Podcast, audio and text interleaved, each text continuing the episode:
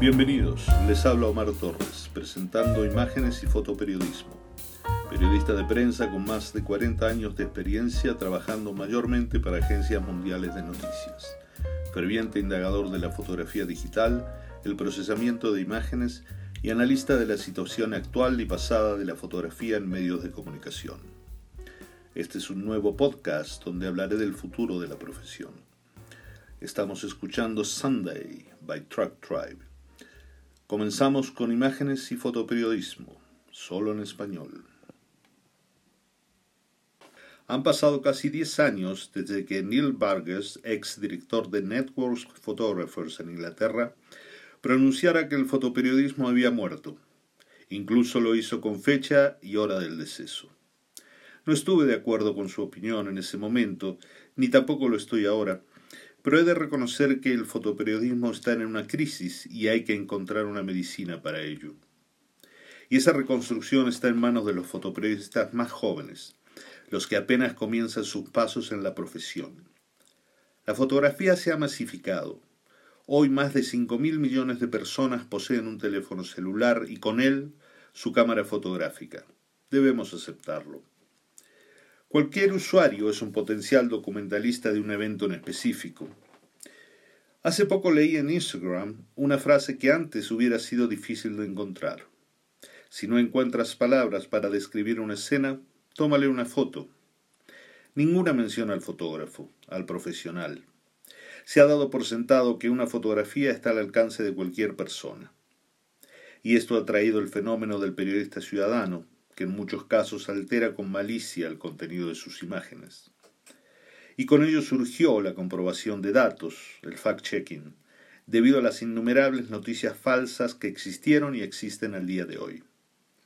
La comprobación de datos arrojó un resultado esperable, y es que a través de este sistema también se pueden analizar tanto las fotografías de profesionales de hoy como del pasado se pudo ver que la manipulación de imágenes viene desde mucho antes de la era digital, y eso trajo consigo la crisis de credibilidad. Ese será el escollo más grande a vencer por las generaciones más jóvenes.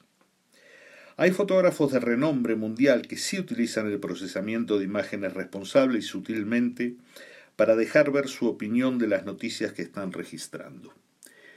Pero la mayoría de los fotógrafos de mediana edad, al menos en Latinoamérica, no tienen el conocimiento técnico para imprimirle a sus fotografías el sello personal que logre acercar al lector a la visión única del profesional.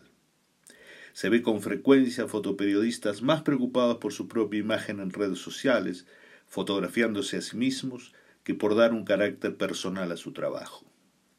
Es cierto que la barrera de la ética periodística frena con razón los embates de las nuevas técnicas fotográficas por el descrédito que produce una fotografía manipulada.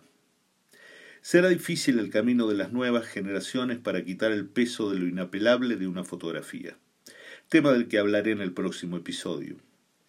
Las tres agencias de noticias más importantes del mundo han puesto reglas férreas para evitar la manipulación y esto es razonable.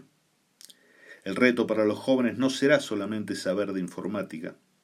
Deben ser además reporteros que indaguen, comprueben sus fuentes, sino también preguntarse por qué hay tantos fotoperiodistas contando sus hazañas del pasado a modo de workshops y no están en el terreno noticioso tomando fotografías.